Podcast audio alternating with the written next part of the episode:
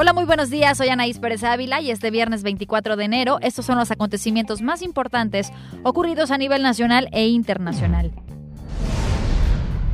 En China siguen aumentando los casos de coronavirus. La Organización Mundial de la Salud, la OMS, informó que la cifra de muertos aumentó a 25 y hasta ahora hay más de 830 casos. Los contagios se han extendido a países como Estados Unidos, Canadá, Singapur, Vietnam, Arabia Saudita e incluso Australia.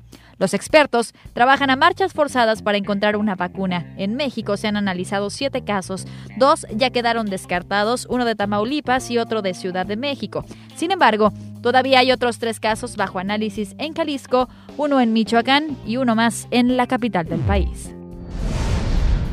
La Fiscalía General de la República obtuvo de un juez federal una orden de aprehensión en contra de Damaso López Serrano, alias el Minilic, acusado de ser el autor intelectual del asesinato del periodista sinaloense Javier Valdés Cárdenas, ocurrido en Culiacán, Sinaloa.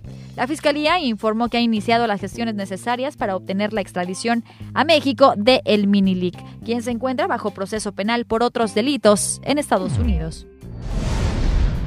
Ayer fue un buen día para Rosario Robles, pues obtuvo una suspensión definitiva contra la inhabilitación para ocupar cargos públicos. Una juez determinó dicha medida, con lo que la sanción de 10 años de inhabilitación ordenada por la Secretaría de la Función Pública queda sin efectos. Además, el juez Felipe Delgadillo Padierna ya no encabezará el caso debido a que este año fungirá como juez en el reclusorio sur.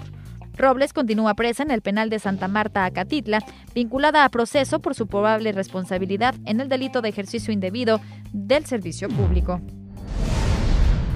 Tres maestros mexicanos representarán a nuestro país del 23 al 26 de marzo en Sydney, Australia, durante la sexta edición del Education Exchange, iniciativa de Microsoft que reconoce a profesores de todo el mundo que con el uso de la tecnología innovan para mejorar los resultados de aprendizaje en sus estudiantes. Consiste en tres días de aprendizaje colaborativo en los que se explorará cómo mejorar los resultados de los estudiantes en todo el mundo con ayuda de lo último en tecnología.